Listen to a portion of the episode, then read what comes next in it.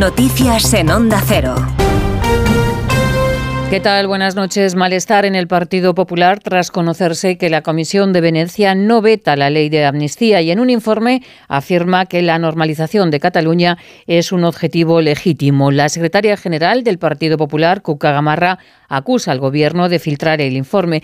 Dice que es una muestra de desesperación para ocultar un varapalo. Sin embargo, desde el Ejecutivo, el ministro Félix Bolaños afirma que la ley es impecable. Este informe se conoce en plenas negociaciones de la ley. El nuevo texto tiene que estar listo antes del próximo jueves y la vicepresidenta María Jesús Montero espera alcanzar un acuerdo. Por tanto, no provoca ninguna interferencia, ni para bien ni para mal, respecto a los acuerdos que se estaban intentando llegar a acordar ya de forma definitiva eh, para tener una ley de amnistía que el Gobierno de España, más allá de cualquier otra consideración, le parece imprescindible para pasar página de esos mm, trágicos y lamentables sucesos que vivimos en el año 2017.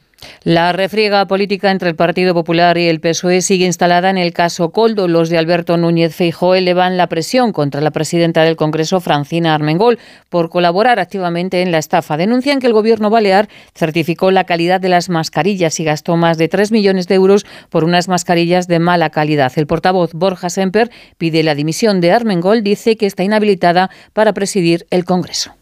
Han pasado 10 días desde que estalló este escándalo que acorrala al Partido Socialista y al Gobierno y cada día que pasa la vergüenza es más insostenible. Ni una dimisión y ni una explicación. Según lo que hemos tenido oportunidad de conocer, la presidenta Armengol no puede llegar como tal Armengol no puede llegar como presidenta al próximo Pleno del Congreso de los Diputados. El precio de la luz este sábado se sitúa en 4 euros el megavatio hora, aunque entre las 8 y las 10 de la noche será más caro, 30 euros. A esto hay que sumar que en la factura pagaremos más IVA. El del 10 pasamos al 21%, salvo para las familias más vulnerables. Laura Lorenzo. La borrasca que hemos vivido en las últimas semanas es la causante de esta rebaja del precio de la luz. Se ha incrementado la producción de energía eólica y por lo tanto baja la demanda de electricidad. Se desploman los precios y decae la medida aprobada por el Gobierno por la que se mantenía el IVA en el 10% siempre y cuando el precio de la luz en el mercado no bajara de los 45 euros el megavatio hora. Pese a eso, las organizaciones de consumidores lo que piden es mantener esta rebaja. Rubén Sánchez es secretario general de Facua. Es un servicio esencial y llevamos mucho tiempo reivindicando que tenga un IVA reducido. La medida que aprobó el gobierno, primero al 5, luego al 10, es una cuestión coyuntural en relación a las altísimas tarifas. El gobierno de momento no está por la labor de reducir el IVA, mientras que hay que tener en cuenta que a finales de este año el impuesto especial a la electricidad, que ahora se sitúa en medio punto, volverá al 5,11%. En Argentina esta madrugada primer discurso del presidente Javier Milei en la Asamblea Nacional. Milei ha convocado a los gobernadores provinciales y a los líderes de los partidos políticos a firmar lo que ha llamado el Pacto de Mayo, un nuevo documento o contrato social en el que quiere incluir 10 políticas de Estado para mejorar la situación económica del país. Milei ha terminado su intervención con su ya grito de viva la libertad. Por eso les pido paciencia y confianza, porque más, por más oscura que sea la noche, siempre sale el sol por la mañana. Quedan inauguradas las sesiones ordinarias número 142 del Honorable Congreso de la Nación.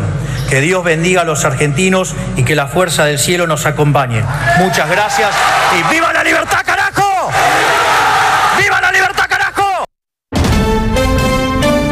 Este sábado arranca el Mundial de Fórmula 1. La primera prueba se celebra en Bahrein. La pole la ha marcado Verstappen, segunda plaza para Leclerc y Carlos Sainz saldrá cuarto y Fernando Alonso sexto. Sainz quiere ir a por todas y Alonso se ve competitivo en esta primera prueba. Eh, yo creo que sí, ¿no? Yo creo que saliendo cuartos hay que ir a por todas, ¿no? A pelear por ese podium que yo creo está al alcance de la mano.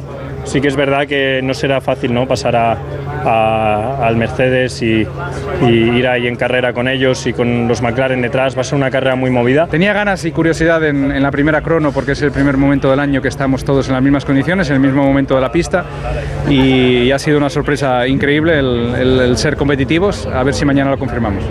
Nueva cita con la información cuando sean las 5 de la mañana, las 4 en la Comunidad Canaria y en ondacero.es. Síguenos por internet en ondacero.es.